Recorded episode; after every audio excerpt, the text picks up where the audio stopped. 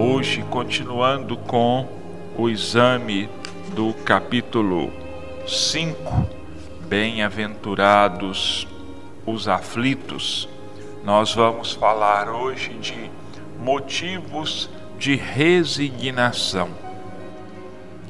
Pelas palavras, bem-aventurados os aflitos, porque eles serão consolados, Jesus indica, ao mesmo tempo, a compensação que espera os que sofrem e a resignação que nos faz bem dizer o sofrimento como prelúdio da cura.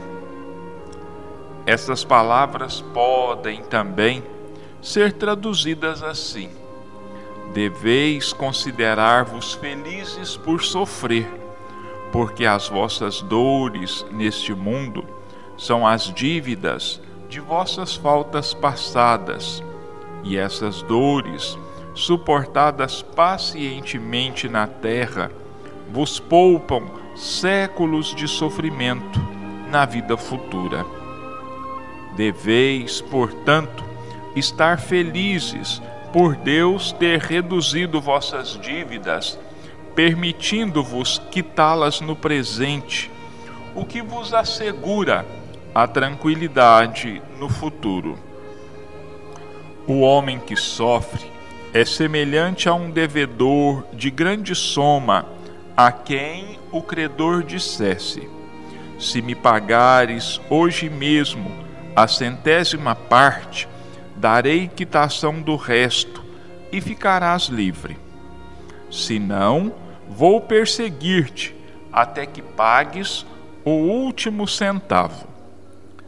O devedor não ficaria feliz de submeter-se a todas as privações para se livrar da dívida, pagando somente a centésima parte da mesma? Em vez de queixar-se do credor, não lhe agradeceria? É esse o sentido das palavras. Bem-aventurados os aflitos, porque eles serão consolados. Eles são felizes porque pagam suas dívidas e porque, após a quitação, estarão livres. Mas, se ao procurar quitá-las de um lado, de outro se endividarem, nunca se tornarão livres. Ora, cada nova falta aumenta a dívida, pois não existe uma única falta qualquer que seja, que não traga consigo, consigo a própria punição, necessária e inevitável. Se não for hoje, será amanhã. Se não for nesta vida, será na outra.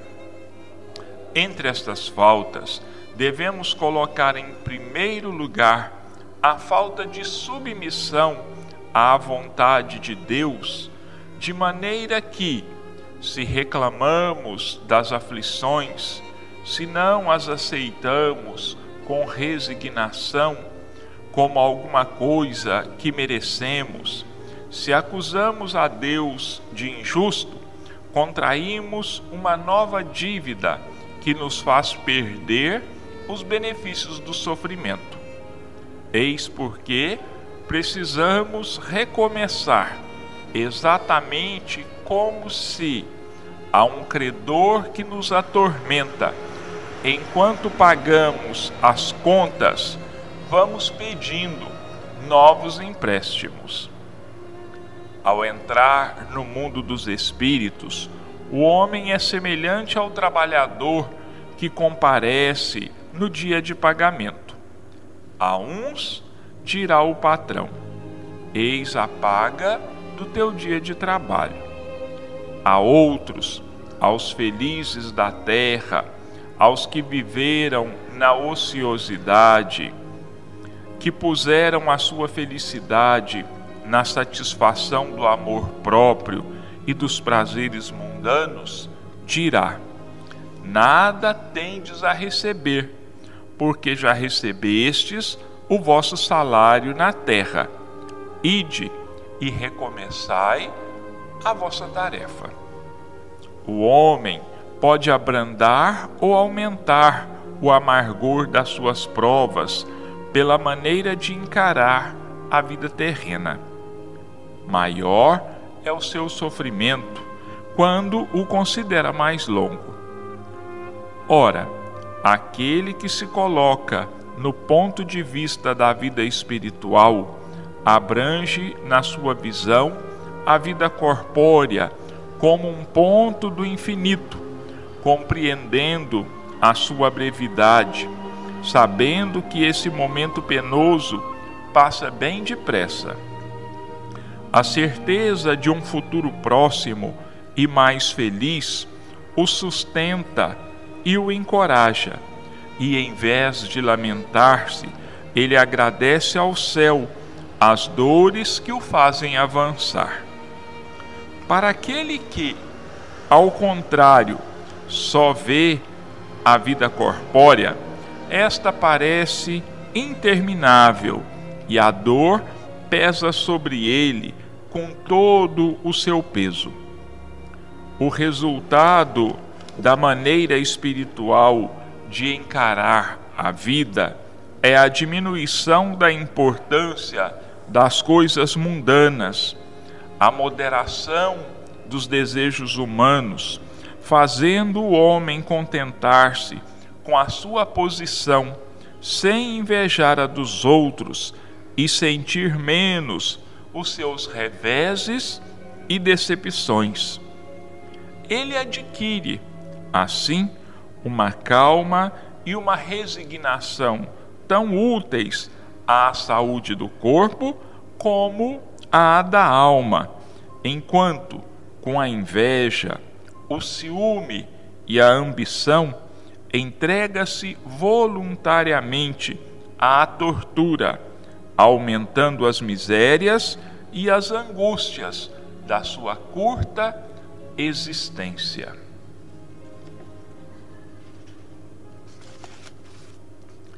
Motivos de resignação. O que é resignação? É o mesmo que aceitação, é o mesmo que paciência. Então, nós temos é, motivos para sermos resignados, ou seja, termos aceitação e paciência diante das vicissitudes, dos problemas, das dores da nossa vida? Temos, temos sim. Por quê?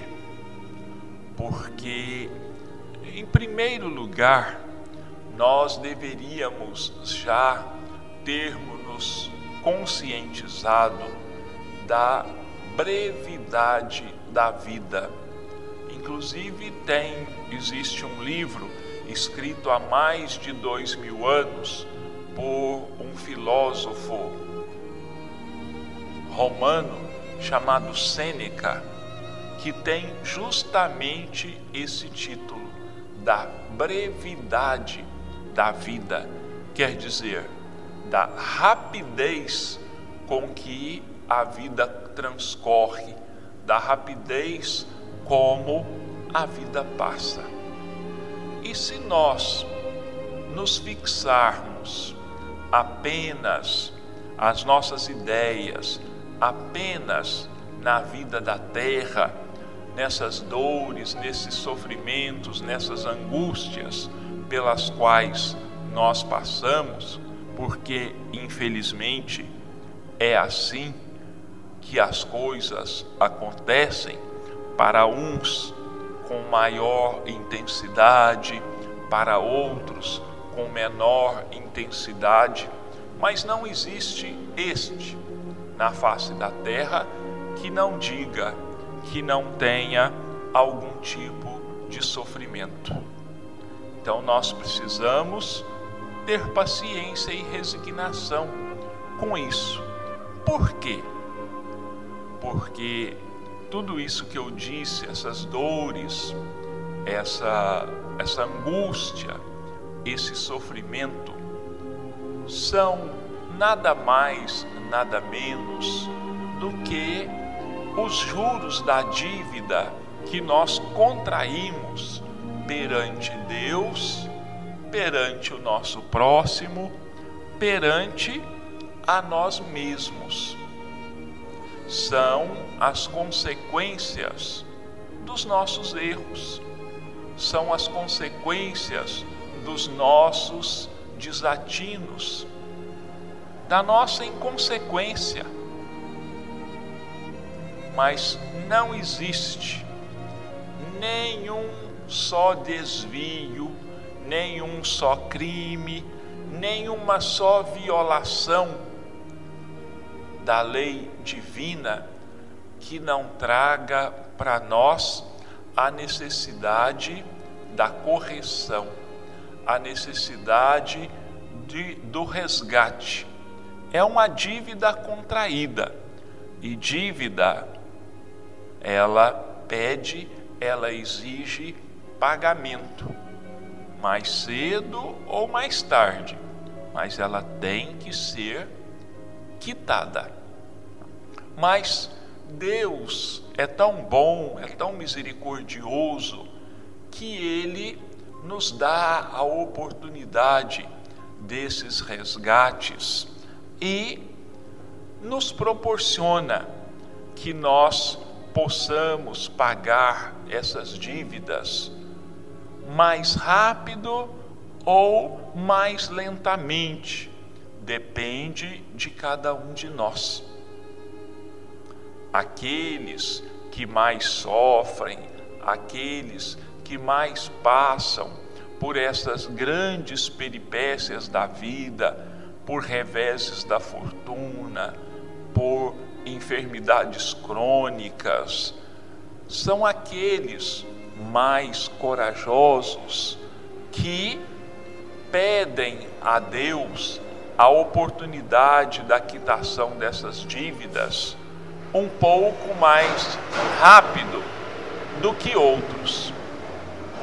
Então Deus concede, é o que o texto nos diz ali, né? que é um, um credor, vamos dizer assim, que diz assim: olha, se você me pagar hoje um centésimo ou um décimo da dívida que você tem comigo, eu vou te quitar todo o resto. E qual é o texto destaca para nós? Qual é esse devedor que não ficaria contente em ter que pagar apenas um décimo, sofresse o que sofresse, passasse pelas dores e pelas angústias que ele passasse, mas ele lutaria para quitar essas dívidas.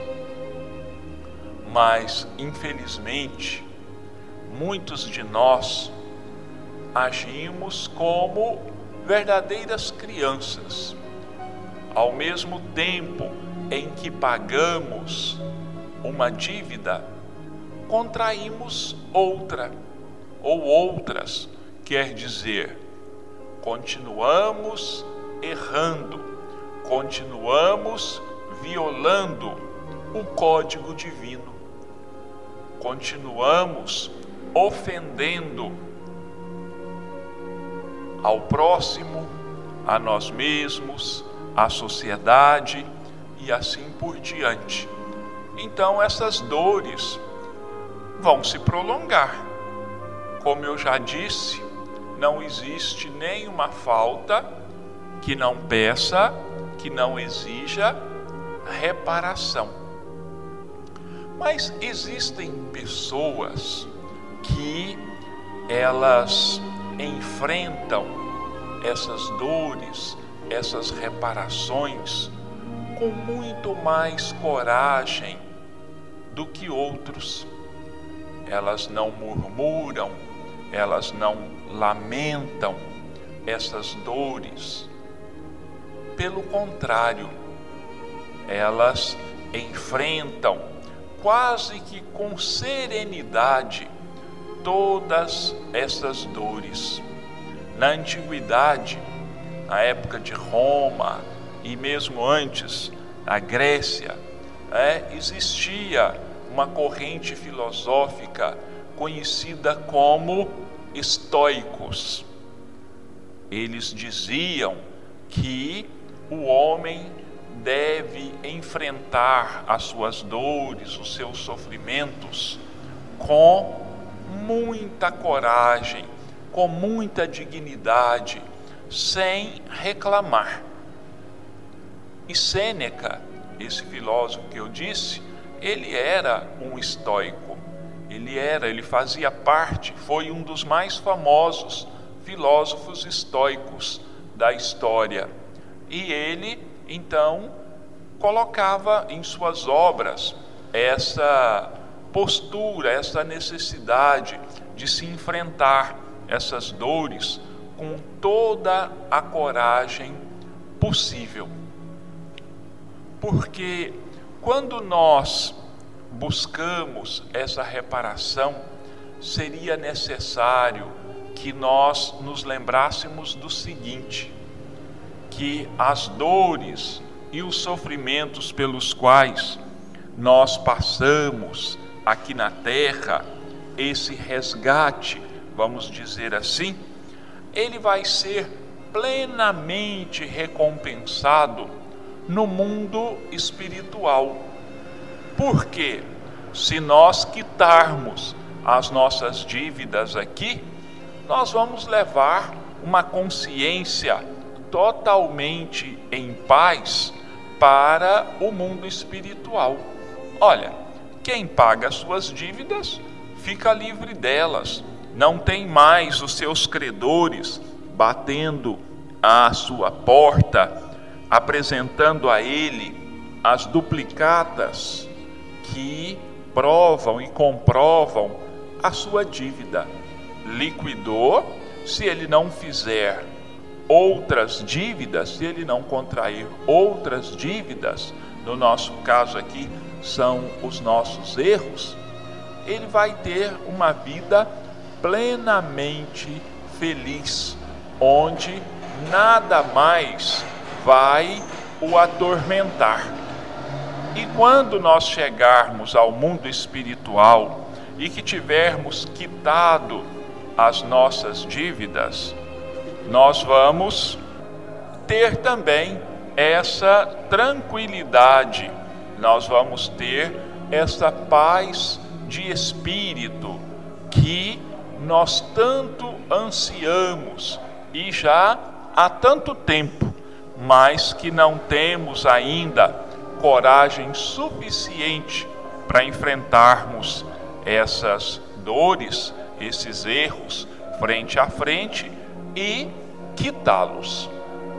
Bom, nossos irmãos, nós é, estamos então chegando ao final do nosso da primeira parte dos nossos comentários e nós vamos então agora para a segunda parte, nós vamos hoje examinar o capítulo 2 do livro Rumo Certo de Emmanuel, pelo Espírito Emmanuel, e a psicografia de Francisco Cândido Xavier. O capítulo 2 do livro Rumo Certo tem o título de No Mundo Pessoal quando te observares na verdadeira posição de criatura imortal, nascida de Deus, com estrutura original, de certo te habilitarás a compreender que o Criador te conferiu tarefas individuais que deves aceitar por intransferíveis reflete nisso. Ninguém possui o trabalho que lhe foi concedido executar, conquanto algumas vezes a obra em tuas mãos possa assemelhar-se de algum modo a certas atividades alheias no levantamento do progresso geral. Ninguém dispõe da fonte de teus pensamentos, plasmados por tua maneira especialíssima de ser. Qual sucede com as impressões digitais? A voz que te serve se te erige em propriedade inalienável. Em qualquer plano e em qualquer tempo, mobilizas todo um mundo interior, de cujas manifestações mais íntimas e mais profundas os outros não participam. À face disso, estarás em comunidade, mas viverás essencialmente contigo mesmo, com os teus sentimentos e diretrizes, ideais e realizações. Isso porque o governo da vida te fez concessões que não estendeu a ninguém mais. Observa os compromissos que te assinalam, seja em família, seja no grupo social, e descobrirás para logo as obrigações que se te reservam no imediatismo das circunstâncias. Se falhas no serviço a fazer, alguém te substitui no momento seguinte, porque a obra do universo não depende exclusivamente de nós. Entretanto, seja como seja, onde te colocares, podes facilmente identificar as tarefas pessoais que a vida te solicita. Quis a divina providência viesses a nascer no universo por inteligência única, de modo a cumprir deveres inconfundíveis, sob a justa obrigação de te conheceres.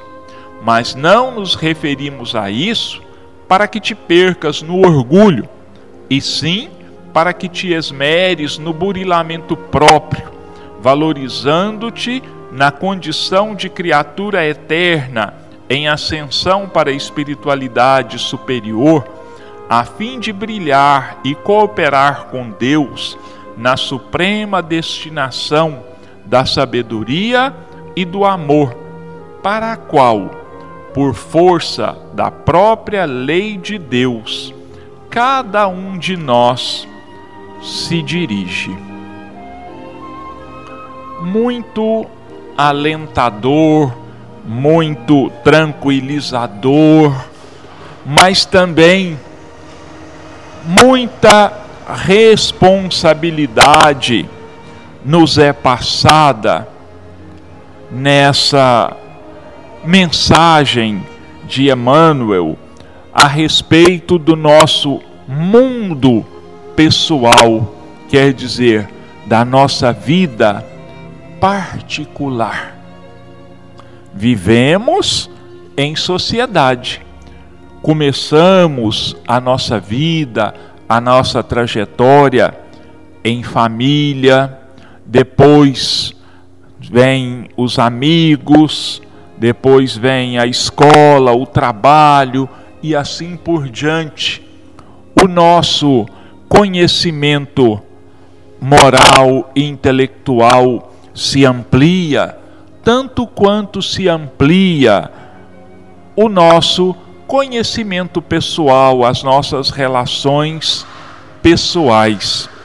Se nós tivéssemos realmente noção da importância da vida para cada um de nós, se nós, é, como Emmanuel diz bem no início da mensagem, se nós pudéssemos compreender que Deus nos conferiu determinadas tarefas e que essas tarefas são eminentemente pessoais, são intransferíveis, nós nos tornaríamos realmente um tanto quanto mais responsáveis.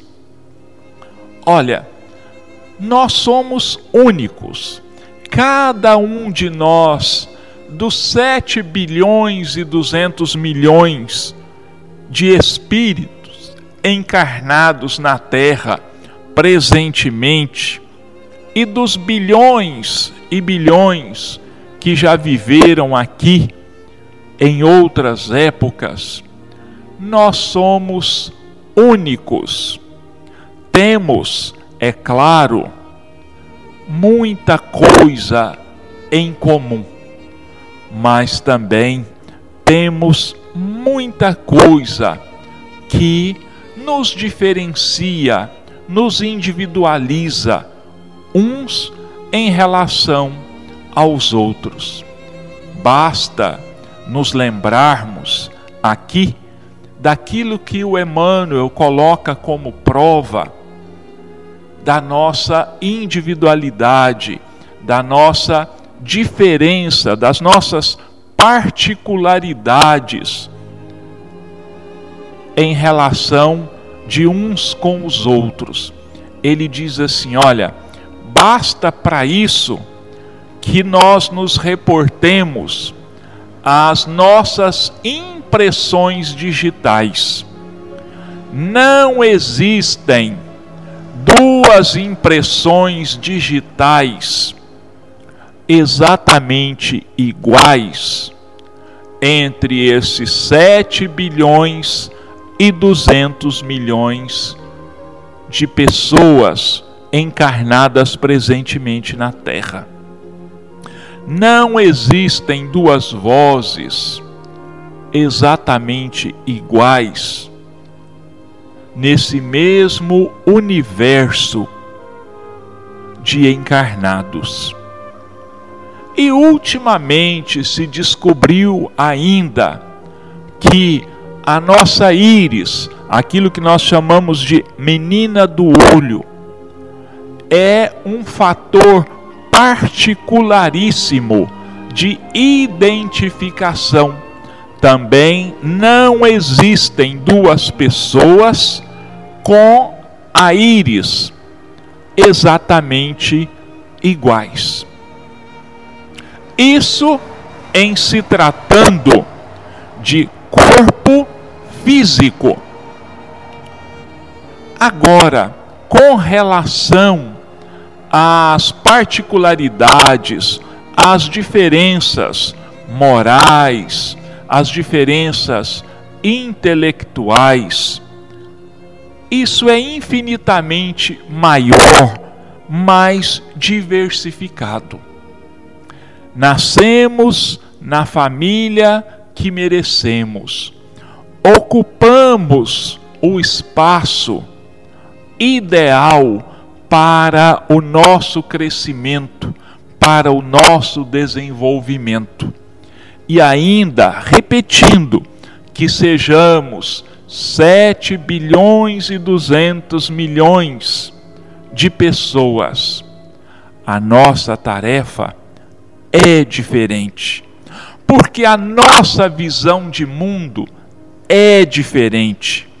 Ainda que tenhamos visões de mundo idênticas em determinados assuntos, mas somos individuais, somos diferentes. E precisávamos encarar essas diferentes oportunidades como um meio que nós temos de auxiliar a transformação do planeta, ao mesmo tempo que nós trabalhamos a nossa transformação interior. Vamos assim a alguns exemplos. Né? Desses 7 bilhões e 200 milhões de indivíduos, milhões são pais, milhões são mães. mas são pais e mães eminentemente diferentes uns dos outros. É, a gente pode até lembrar aqui é, um caso assim, um, um, um ditado, ou não sei como chamar isso, que a gente vê muitas vezes né, filhos se dirigindo aos pais, né, comparando. Eu queria ter um pai igual ao pai do fulano, ou uma mãe igual à mãe do fulano, né? Porque olha, eles deixam os filhos deles fazerem isso, eles tratam os filhos desse modo, daquela, daquela maneira, mas não é assim. Todos são diferentes, todos são pais e mães, mas têm as suas particularidades. Existem é, regras em lares que não existem em outros. Existem regras em famílias que não existem em outras. Assim, em todas as demais atividades da vida humana, existem professores e professores, advogados e advogados, médicos e médicos, engenheiros e engenheiros, políticos e políticos. E se eu fosse falar aqui, né, ia desvendar uma série infinita de profissões ou de é, atividades nas quais o ser humano se envolve ao longo da vida. E o Emmanuel deixa claro: se você se estiver, for impossibilitado de exercer alguma das suas atividades. Ou se você a abandonar de livre e espontânea vontade, olha, o universo não para. Então, alguém vai assumir a sua tarefa. Logicamente, não vai conduzi-la 100% como você a estaria conduzindo, mas a tarefa vai ser executada, porque de cada tarefa executada por cada ser humano, outras tarefas virão baseadas naquelas executadas por nós. Vamos dizer assim que as gerações anteriores a nós, nas suas atividades, nas suas vivências, no seu trabalho, foram modelando o alicerce. E que os, as gerações posteriores foram acrescentando novas coisas a esse alicerce. Mas tudo aquilo que foi acrescentado ao alicerce, ela serviu de alicerce para outras realizações. É assim que o mundo progride. É assim que a humanidade cresce. Às vezes, o mesmo espírito retorna à terra várias vezes para dar continuidade ao trabalho começado, às vezes, há centenas de anos, ou do mundo espiritual, continua inspirando outros trabalhadores para que eles possam continuar aquela tarefa, possam ir desenvolvendo, dar continuidade, até que ele volte e tenha o preparo necessário para de novo assumir aquela tarefa e levá-la um pouco mais adiante. Se nós observarmos bem, nós vamos perceber, principalmente no que tange, no que diz respeito ao progresso científico da humanidade. Uma invenção serve de base para outra invenção, para outra e mais outra.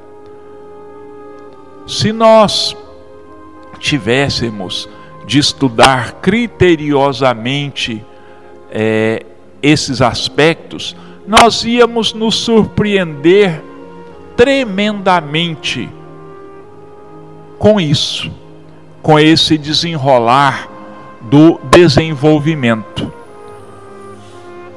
Olha, só um exemplo, nosso tempo já está aqui é, acabando, mas é, os espíritos têm dito sobre isso, dando alguns exemplos. Em 500, mais ou menos, antes de Cristo, existiu na Grécia um filósofo, matemático, um sábio chamado Demócrito. Demócrito ele dizia assim para os seus discípulos, para os seus alunos: Olha, se você pegar a maior montanha do mundo e a quebrar no meio, pegar essa metade, quebrá-la no meio, tornar a pegar essa metade e for quebrando no meio, você vai chegar a um ponto que você não vai ter mais como quebrar essa essa parte. E essa parte infinitamente pequena, que não pode mais ser desdobrada, eu a chamo de átomo, aquilo que é indivisível. O significado de átomo é esse: indivisível.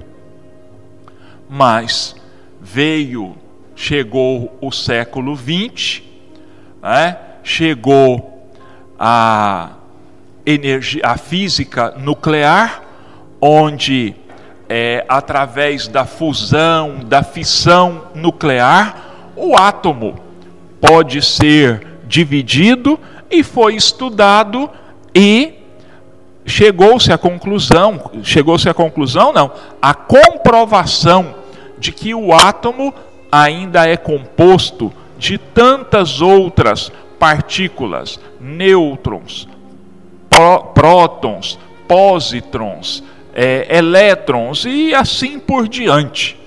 E dizem alguns desses espíritos que um dos pais dessa física moderna, talvez o cientista mais famoso do século XX, Albert Einstein, alemão que viveu é, grande parte da sua vida nos Estados Unidos, porque era judeu e teve que fugir do Hitler em 1933, e que foi um dos pais da bomba atômica, provando que o átomo pode se dividir e se multiplicar infinitamente, é justamente aquele mesmo espírito, Demócrito, que há 2500 anos dizia aos seus discípulos que o átomo era indivisível, mas ele continuou os seus estudos ao longo desses 2500 anos então trouxe essa é, inovação para a ciência humana, né? onde é, a física nuclear ela deveria ser usada para o bem da humanidade, mas infelizmente, mas também não é o, o nosso assunto de hoje, foi e muitas vezes é usada de forma errônea pelo homem. Mas isso, infelizmente, faz parte da nossa evolução moral e espiritual. nós crescemos é através da, dos nossos erros, dos nossos acertos, da correção dos nossos erros, nós vamos nos transformando. Bom, nossos irmãos, nós ficamos por aqui então nesta manhã de hoje, desejando a todos que tenham uma semana cheia de paz, cheia de harmonia, que Deus e Jesus nos abençoe e nos sustente a cada um, iluminando todos os lares da nossa cidade, proporcionando a cada um a paz, a harmonia, a saúde física e espiritual e a sustentação que cada um de nós possa merecer. Que Deus e Jesus nos abençoe.